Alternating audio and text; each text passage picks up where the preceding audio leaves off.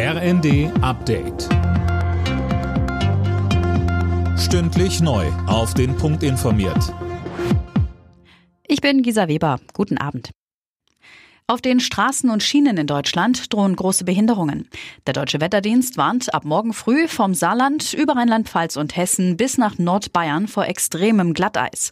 Im Westen wird auch starker Schneefall erwartet, der für schlechte Sicht sorgen kann. Florian Engelmann vom DWD sagte uns. Schlimmer könnte tatsächlich eher der Eisansatz werden, der nicht nur sich an der Vegetation, sondern auch an allen möglichen Gegenständen, zum Beispiel auch an Oberleitungen festsetzen kann. Also da kann es doch auch mal hier und da einen etwas dickeren Eispanzer geben. Schon in den vergangenen Stunden hat es in einigen Regionen Glätteunfälle gegeben. Bundesgesundheitsminister Lauterbach will die Notfallversorgung verbessern. Ein Reformpaket hat er jetzt vorgestellt.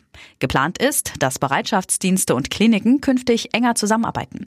Außerdem sollen die Notrufnummern 112 und 11617 vernetzt werden, um Patienten besser zu verteilen.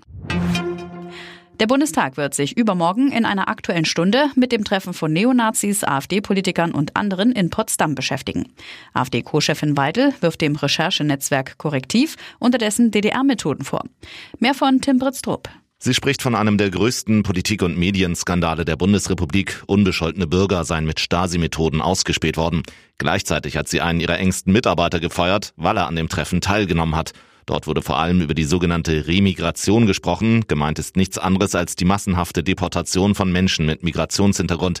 Neben dem Bundestag wird sich auch das parlamentarische Kontrollgremium mit dem Fall befassen. In Venedig hat der Verkauf für die Tagestickets begonnen. Wer in die Lagunenstadt will, muss dafür an bestimmten Tagen in der Hauptsaison jetzt 5 Euro Eintritt zahlen. Mit der Gebühr soll die Zahl an Tagestouristen verringert werden. Alle Nachrichten auf rnd.de